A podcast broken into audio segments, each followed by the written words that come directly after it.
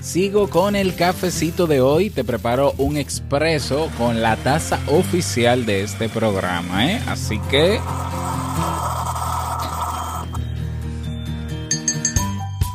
En general, todos hemos vivido situaciones dolorosas o que parecen imposibles de ser solucionadas en nuestra vida.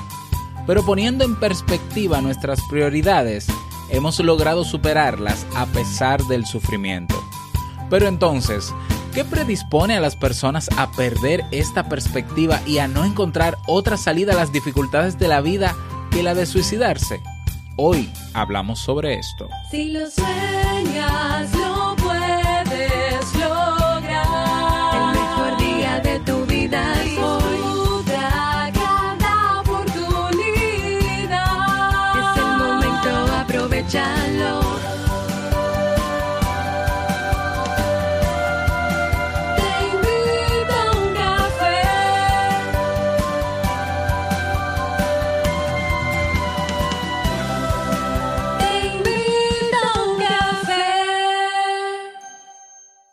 Y ahora contigo, Robert Sasuki, consultor en desarrollo humano y emprendimiento.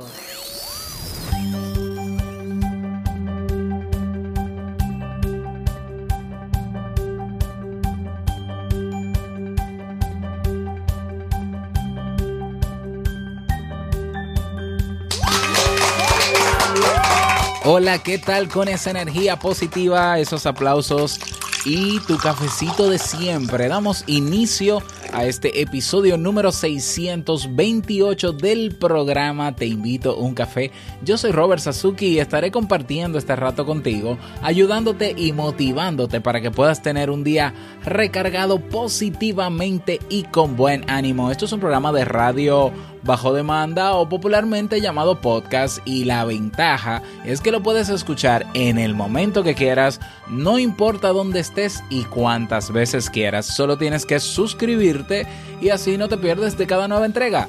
Grabamos un nuevo episodio de lunes a viernes desde Santo Domingo, República Dominicana y para todo el planeta y más allá. Hoy es martes 10 de abril del año 2018 y he preparado para ti un episodio con un contenido que estoy seguro te servirá mucho, dándole continuidad al ciclo de temas sobre depresión que teníamos en pausa obviamente por razones que ya sabes. Pero antes quiero invitarte a que te unas al Club Kaizen. En el Club Kaizen tienes cursos de desarrollo personal y profesional, tienes webinars en diferido, tienes una biblioteca digital, tienes un formulario de soporte, tienes los episodios de Emprendedores Kaizen y acceso a una comunidad de personas que tienen todas el interés de mejorar su calidad de vida. No dejes pasar esta oportunidad, ve directamente a clubkaizen.org y suscríbete. Vamos inmediatamente a iniciar nuestro itinerario de hoy con la frase con cafeína. Porque una frase puede cambiar tu forma de ver la vida, te presentamos la frase con cafeína.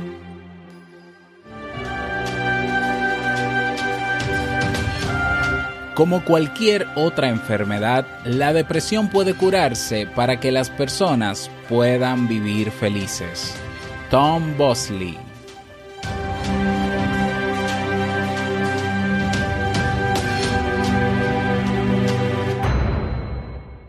Bien, y vamos a dar inicio al tema central de este episodio que he titulado Suicidio y Depresión, dando continuidad a los temas de ciclo de temas que hemos trabajado desde ya hace unas semanas atrás, marzo sobre todo, ¿no? Eh, sobre depresión. Quiero hacer dos aclaraciones previas antes de iniciar el tema. La primera es que ayer publiqué episodio tempranito, bueno, no tan tan temprano, me estoy levantando un poquito más tarde por, por lo que sabes ya. Um, y subí el podcast, subí el episodio a la página, pero no la subí a Evox temprano. Entonces en la tarde me di cuenta de que todavía habían personas eh, lamentándose por lo que me pasó y deseándome recuperación y demás, pero haciendo un comentario del penúltimo episodio, ¿no? De El dolor es para vivirlo. Entonces ahí me di cuenta que no lo había publicado en Evox. Lo publiqué tarde, en la tarde ya. Y ahí está, así que si no lo has escuchado, seguramente ya se descargó en tu reproductor, puedes escucharlo también al regreso, ¿no? Volvimos al ruedo. Y decirte sobre todo que eh, el podcast, en el caso de que en algún día tú no lo encuentres a tiempo en iBox, eh, ve a robertsasuke.com ¿m? Y en, la, en el área de blog o en teinvitouncafe.net en el reproductor te darás cuenta de si hay publicado un episodio nuevo o no. Suele pasar que a veces Evox tiene problemas en la plataforma, no sube a tiempo los episodios, no lo publica a tiempo, pero yo siempre me aseguro de tener las dos movidas, ¿no? De publicar tanto en Evox como publicar en mi blog. Entonces, si Evox se tarda por alguna razón en particular, está en mi página el episodio. Mm, Entonces, ya, para, por lo menos para que lo tengas en cuenta. Esa es la primera aclaración. La segunda aclaración es que el día de ayer, por cierto, estuvimos haciendo una reflexión sobre eh, cosas que, que no debemos hacer para, para ayudar a los demás. ¿eh? Hablábamos, ¿no? A, a través de la metáfora o la historia de la mariposa que no voló. Eh, de, de- de esa realidad, de esas situaciones o digámoslo así, procesos que tenemos que pasar los seres humanos eh, y que tenemos que pasarlo solos para crecer. Y que a veces la mejor forma de ayudar a una persona en algunas etapas o situaciones de su vida es no intervenir. Ahora bien, yo estoy hablando de situaciones que pasan las personas que les ayudarán a crecer, a madurar, a evolucionar y que tenemos que ser conscientes que esa situación eh, eh, tiene ese propósito pero no podemos dejar de intervenir cuando hablamos de situaciones que esa persona no puede manejar por sí sola, como en el caso, por ejemplo, de los trastornos, ¿eh? como en el caso, por ejemplo, de la depresión. O sea, yo no puedo ver una persona triste y decir, oh, está triste, tiene que pasar por eso. O sea, no, no voy a intervenir porque entonces puedo dañar su crecimiento. Un momento. Eso es otra cosa. Hay situaciones que no forman parte necesariamente de una etapa, de un ciclo, de un momento de la vida de una persona, sino que es una situación muy puntual en la que si podemos intervenir y se nos da el permiso, pues intervenimos. O sea, eh, no podemos generalizar la reflexión a todo. Bueno, ahora no ayudo a nadie. No, no, no, no, no nos vayamos al extremo. Eh, en el caso de situaciones en la que esa persona que yo tengo enfrente no puede por sí sola, es necesario ayudar. ¿eh? Como en el caso de la depresión. Entonces, bueno, vamos a hablar sobre el tema en cuestión. Lamentablemente, el suicidio es considerado por algunas personas como la solución final a una situación que perciben como insuperable. Hay quienes intentan suicidarse o piensan de una u otra forma en acabar con sus vidas por el hecho de sentirse incapaces de afrontar las dificultades de la vida. A veces los sentimientos negativos, como el rechazo de los demás, la pérdida de un ser querido, el dolor de una ruptura amorosa, el maltrato de un familiar hacia esa persona, pueden actuar como desencadenantes del suicidio. ¿Mm? Normalmente todos hemos vivido situaciones dolorosas, como decía al inicio de este podcast, o, que parecen imposibles de ser solucionadas en nuestra vida, pero poniendo en perspectiva nuestras prioridades, ¿eh? hemos logrado superarlas a pesar del sufrimiento. Entonces la pregunta es, ¿qué predispone a las personas a perder esta perspectiva y a no encontrar otra salida a las dificultades de la vida que la de suicidarse? ¿Mm? Bueno, hablemos un poco de eh, depresión y suicidio. ¿Mm? Una enfermedad mental que tiene que ver con este interrogante es la depresión, aunque voy a hacer una aclaración más adelante. Además de ser una de las enfermedades más comunes en el mundo, es eh, los especialistas, eh, eh, es especialista, ¿no? Este trastorno en crear estados emocionales negativos que facilitan la ejecución conductual de pensamientos de suicidio. De hecho, uno de los criterios diagnósticos que escuchamos cuando hablamos, cuando contextualizamos la depresión, creo que fue en el primer tema de este mismo ciclo, hablábamos de que uno de los criterios eh, para diagnosticar depresión mayor eh, son o ideas suicidas o intentos de suicidio. ¿Mm? Entonces, em, La depresión afecta a la forma de pensar de las personas que la padecen, reduciendo y centrando el foco atencional de la mente en el lado negativo de las situaciones y los pensamientos. Muchas veces las personas que se plantean quitarse la vida ignoran el hecho de que están inmersos en una profunda depresión y que esos continuos pensamientos suicidas no son más que el vivo eh, reflejo de ese estado interior. Entonces, alerta a la depresión, hay personas que dicen, bueno, yo, yo nunca vi ninguna señal de alerta, eh, avisa a una persona antes de suicidarse. Bueno, eh, la respuesta es sí. Siempre hay síntomas de alerta en una persona que termina suicidándose. Siempre. ¿eh? Bueno, a, ver, es que generalizar es un problema, ¿no? Porque decir siempre es como si yo conociera eh, cómo, cómo yo me doy cuenta de que hubo síntomas de alerta de una persona que se suicidó. Pero vamos, vamos, o sea, hay señales de alerta a nivel de comportamiento emocional que se han estudiado y por eso se parte del presupuesto de que sí hay señales de alerta. ¿eh? Entonces, por lo general, existen ciertas señales que pueden aler- alertarnos de que una persona está contemplando quitarse la vida. Te menciono alguna de ellas. Mm, por ejemplo, persistente tristeza que no puede ser explicada. La persona afectada se encuentra casi siempre a punto de llorar, pero no llega a expresar su emoción mediante este acto. Persistente tristeza que no puede ser explicada. Otra señal, alteraciones en la autoestima, caracterizadas principalmente por estados depresivos en el que el individuo tiene una percepción negativa de sí mismo o de lo que le rodea. ¿Mm? Alteraciones en la autoestima. Otra señal, trastornos en el comportamiento habitual, ¿eh? como perturbaciones en el sueño y en la alimentación. De igual forma, la persona se halla incapaz o le resulta muy costoso realizar tareas simples, cotidianas y de socializar con los demás. Se puede producir un aislamiento de su familia y amigos que hace que sea más difícil para ellos percibir estos síntomas. Otra señal de alerta, eh, consumo de drogas como un escape de la realidad. Y ojo, cuando hablo de drogas no estoy hablando de drogas ilícitas solamente. ¿eh? Hablo de alcohol, hablo de cigarrillos.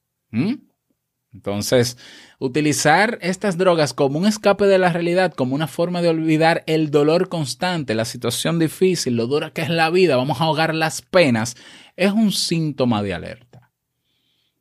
Porque si tú te refugias en el alcohol, te refugias en ciertas drogas, te refugias en la nicotina, en la nicotina para tener un estado de ánimo mejor, quiere decir que tú no puedes hacerlo por, por ti mismo.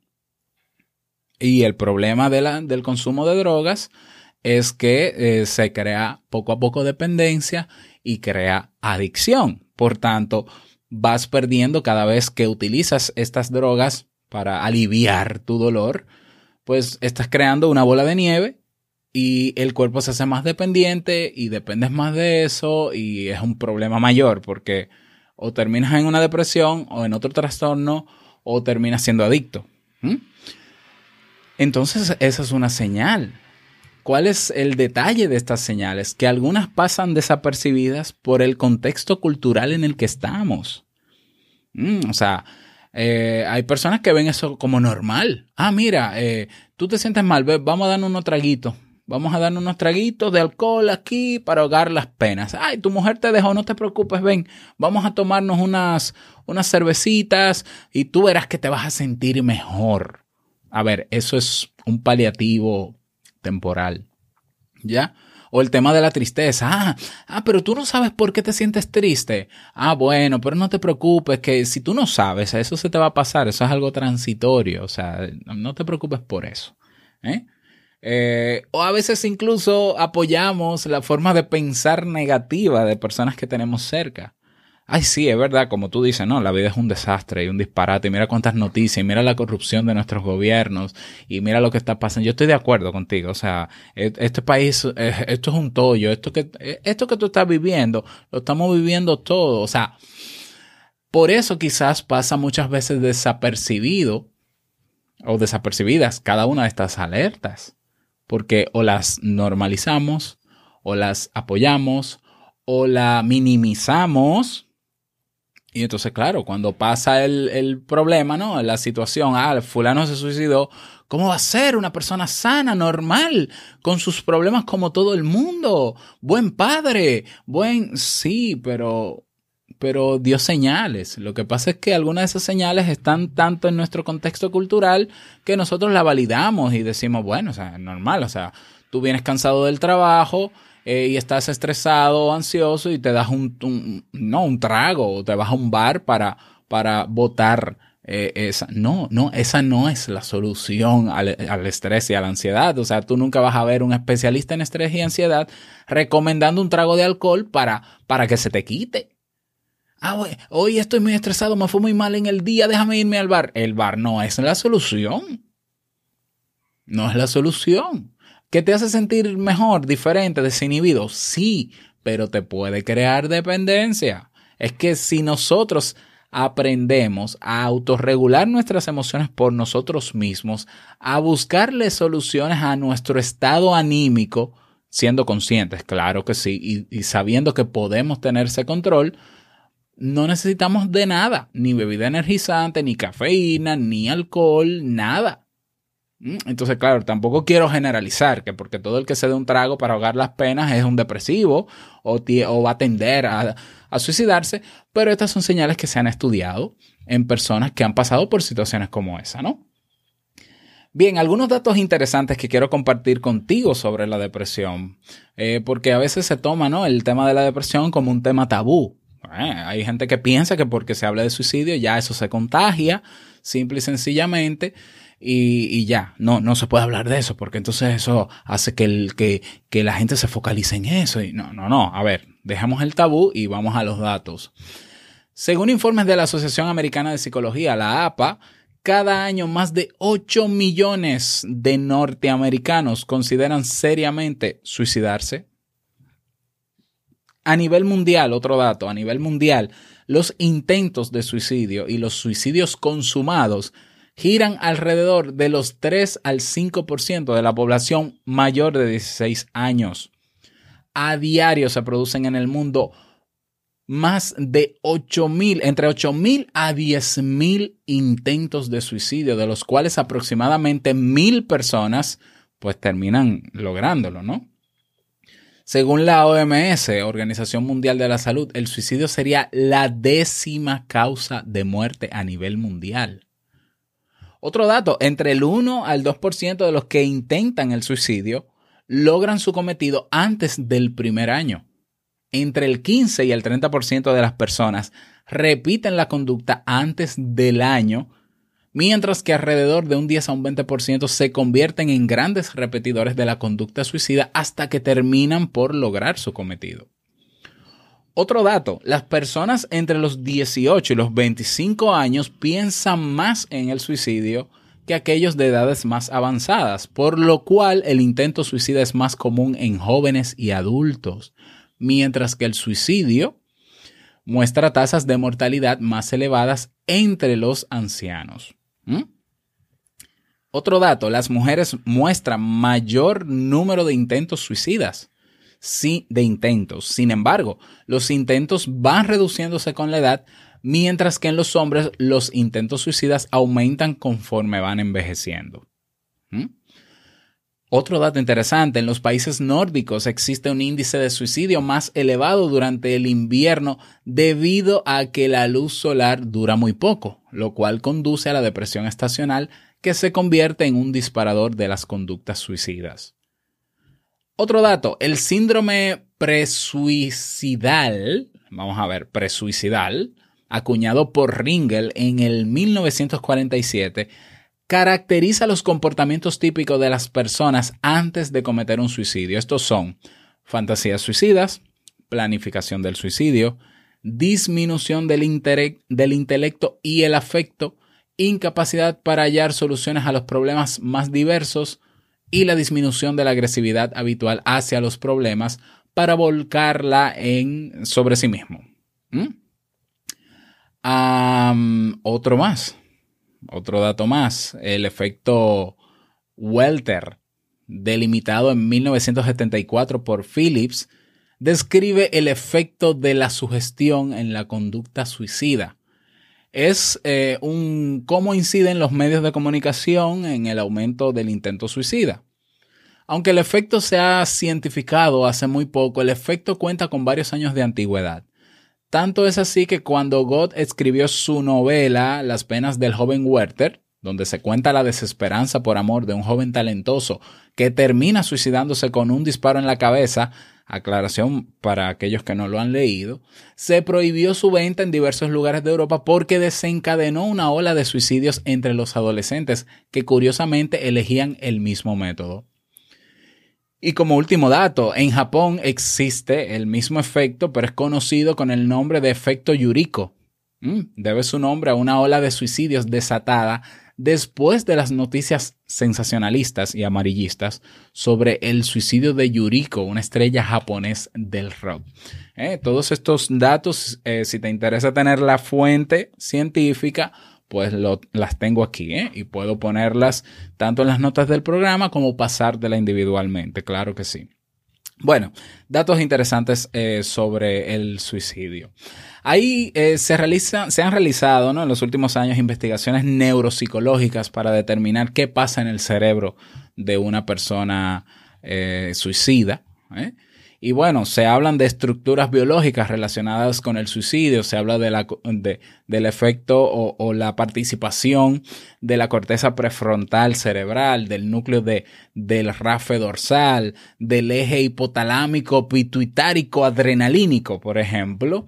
Eh, y de una, una descompensación hormonal que se da en nuestro organismo a raíz de, eh, de la depresión, por ejemplo, de la depresión y de otros síntomas más. Y de ahí, claro, se puede partir de esas investigaciones para ver soluciones partiendo de, eh, de esta causa a nivel neuropsicológico. Pero bueno, em, ¿cómo ayudar entonces a alguien que ha pensado en suicidarse, que lo ha dicho? Porque eso es otra, ¿no? Hay personas que, otra alerta que no mencioné, es que eh, hay personas que cuando se van a suicidar y tienen esas ideas, lo dicen. Ay, cualquiera se mata, me quiero morir, no quiero vivir más. Y claro, la gente lo entiende como un desahogo, un simple desahogo. O sea, no, eso, es porque está molesto, porque claro, cuando él se molesta, él dice esas cosas, porque él no quiere afrontar la realidad y no se quiere hacer responsable de las cosas que no hace bien. Por ejemplo, un, un padre, un típico padre diciéndole así a su hijo porque los regañó y el hijo le sale con este, con este discurso. Ah, eso es manipulación, no le creas, ah, tú te quieres matar, ah, pues, pues toma un cuchillo y mátate, ¿no? Y se arman todas estas crisis que parecerían muy normal y que parecerían un desahogo. Bueno, yo tengo para decir que eso es una señal. Eso es una señal. ¿Eh? Porque una persona que tiene perspectiva, que tiene potenciadas ciertas habilidades sociales, una persona que ha sido educada en asertividad, una persona que entiende que tiene derecho a la libre expresión, quizás pensaría en muchas otras soluciones ante un regaño de un padre o ante una situación difícil que en matarse o quitarse la vida. ¿eh? O sea, tú puedes pensar viviendo con tus padres en un momento difícil en que quizás lo mejor para ti es mudarte, irte de la casa y decir me voy de la casa. Ya, o me voy a vivir con fulano, con mi tío, con mi padrastro, con quien sea. Y esa, esa es una posible solución que no va a terminar con tu vida, pero decir yo lo que quiero es morirme es una señal de alerta. Ok, ¿cómo ayudar entonces a una persona que ha externalizado o me ha dicho que ha pensado en suicidarse? Bien, los psicólogos como norma, eh, como, no, como, como ética, como ley, digámoslo así, en nuestro ejercicio, cuando llega a nosotros a la consulta una persona que dice que, que abiertamente, ¿no? Que ha pensado suicidarse o que quiere suicidarse o que lo ha intentado, eh, nuestro primer, eh, digámoslo así, nuestra primera intervención es hacer un referimiento a psiquiatría, ya para que se evalúe una posible depresión para que se diagnostique, se confirme, se trate, con medicamentos y luego hacer un proceso de terapia conjunta. ¿Ya? Eso en el caso de los psicólogos. Y hay todo un proceso.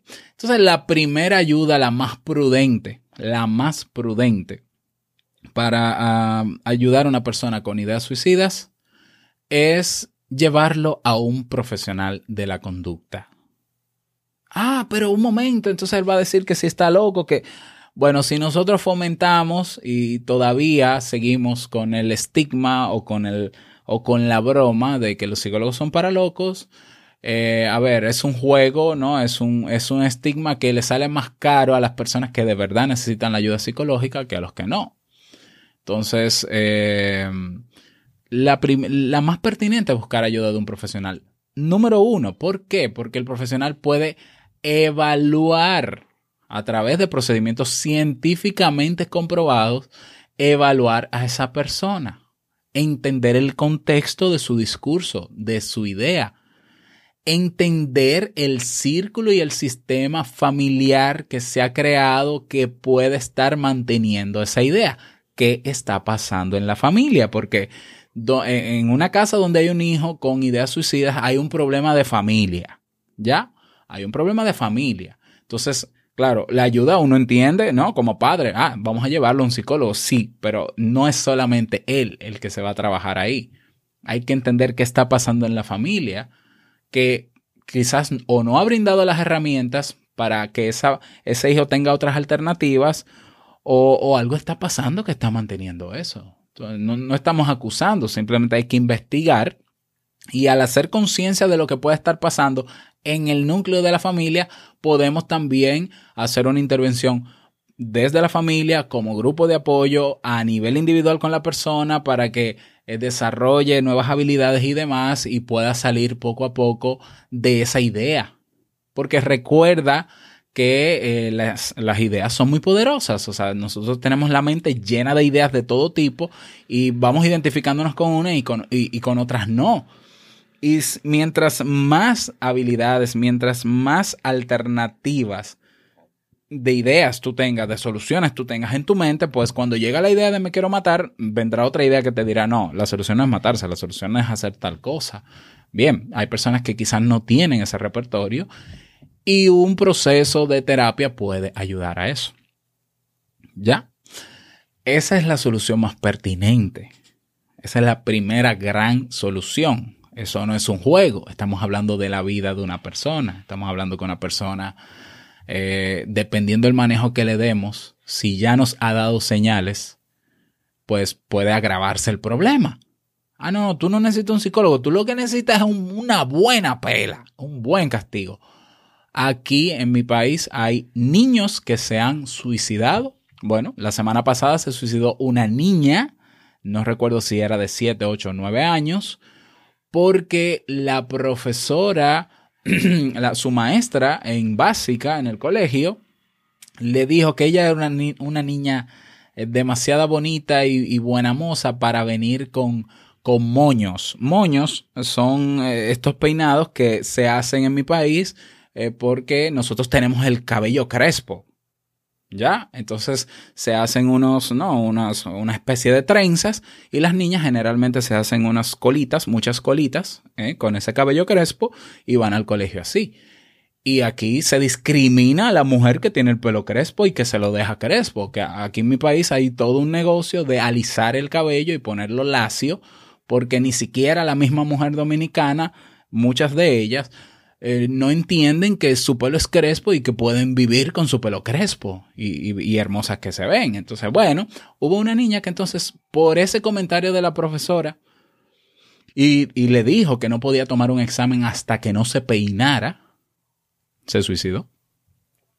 Han, han habido casos también de hijos que han sido golpeados por sus padres, ¿no? Se le ha dado un castigo físico, una pela, y se suicidan.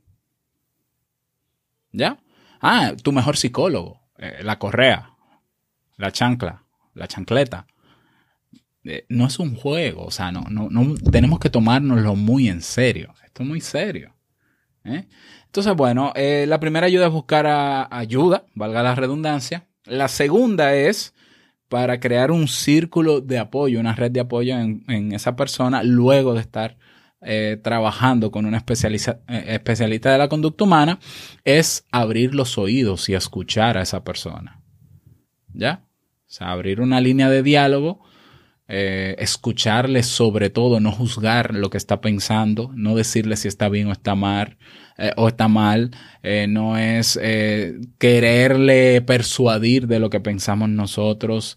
E- esa persona tiene que saber que tiene oídos, muchos oídos en su círculo familiar, que simplemente quieren estar ahí, presencia, y quieren acompañar y quieren escuchar. Porque cuando abrimos la perspectiva de lo que nos pasa, cuando vemos que no estamos solos en una situación difícil, es mucho menos probable que intentemos suicidarnos. ¿Mm?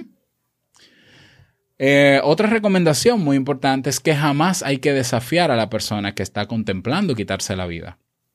Nunca, porque entonces eso exacerbaría el deseo de hacerlo. ¿Mm? Que una persona haya dicho que se iba a suicidar y que no lo haya hecho no significa que no tenga el valor para hacerlo y que no lo vaya a hacer. Entonces no podemos retarla. ¿eh? Si la retamos o no se lo creemos, eh, quizás le estemos dando una razón también para hacerlo. Es importante. Y bueno, como última recomendación, recordar estas señales que he mencionado, ¿no? Hay señales, hay señales. O sea, el ser humano tiene el potencial, no necesariamente la habilidad desarrollada, pero el potencial de solucionar muchos problemas, superar situaciones, crisis, pero no todos pueden solos. Entonces, nuestra sociedad que está ajena muchas veces a la psicología y al estado emocional de la gente, lo que hace es minimizar, normalizar, validar que tú te sientas mal, que ahogues tus penas en alcohol, que hagas esto, que te inyectes, ¿eh? y por ahí vienen los problemas. Y después la sociedad no tiene cómo responder, ay, el pobre se suicidó, tan bueno que era. Pero por favor, si, si tenemos un poco de sentido común, si tenemos información al respecto, ¿por qué no simplemente prestar atención y tomarnos en serio la vida de los demás y el discurso de los demás? ¿Eh? Y el discurso de los demás.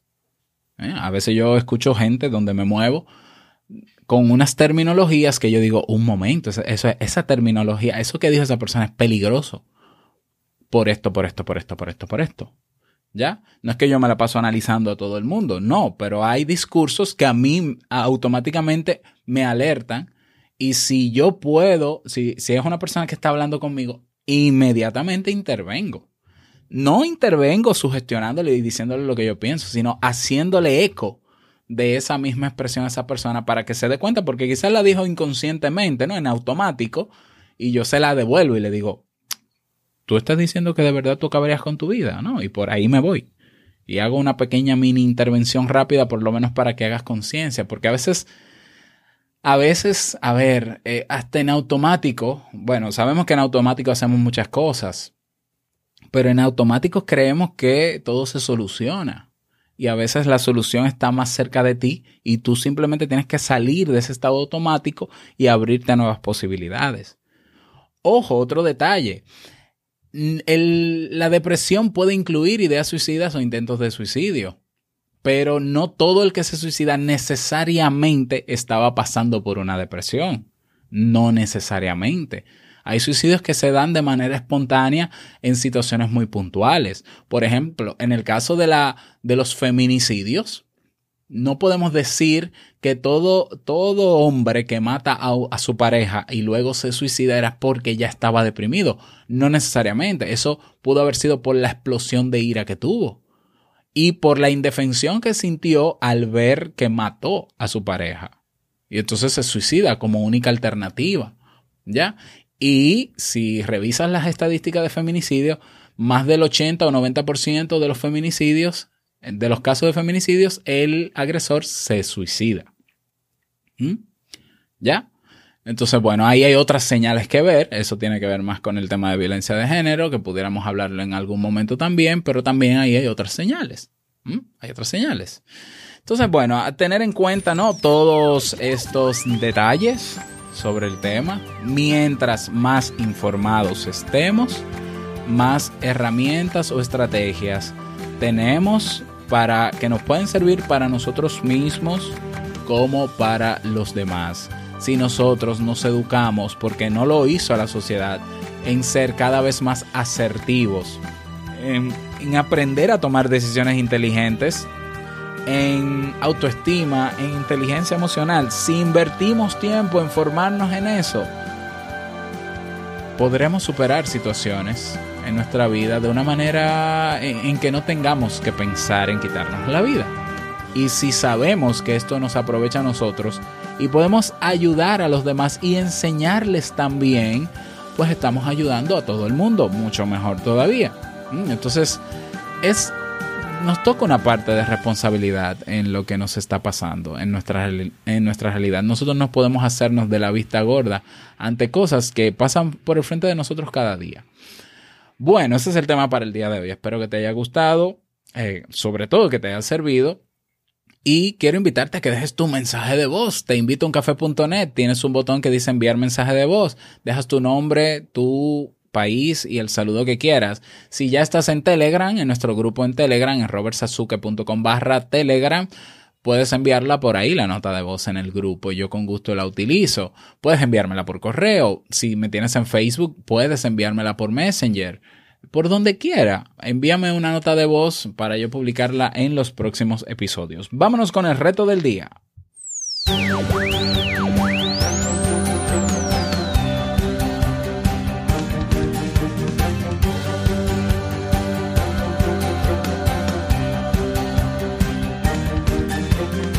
El reto para el día de hoy. Hoy quiero que abras los oídos. A mí me gustaría que hoy estés pendiente al discurso personal tuyo y al discurso también de los demás sin hacer intervención de ningún tipo, sin hacer juicios de valor ni expresar juicios de valor al respecto.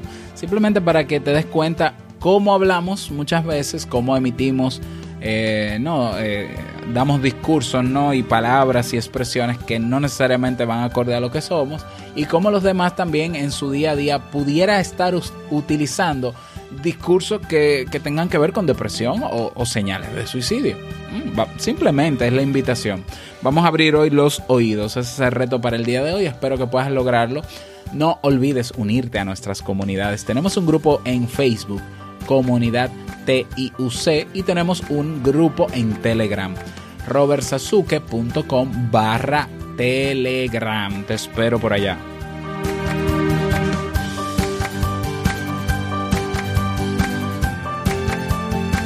Y llegamos al cierre de este episodio en Te invito a un café. Agradecerte como siempre por todo, por tus retroalimentaciones, por tus saludos.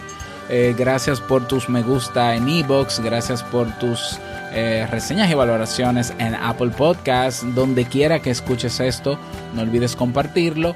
Quiero desearte un feliz martes, que te vaya súper bien, que sea un día súper productivo y no quiero finalizar este episodio sin antes recordarte que el mejor día de tu vida es hoy y el mejor momento para aprovecharlo al máximo es ahora. Nos escuchamos mañana miércoles en un nuevo episodio. Chao.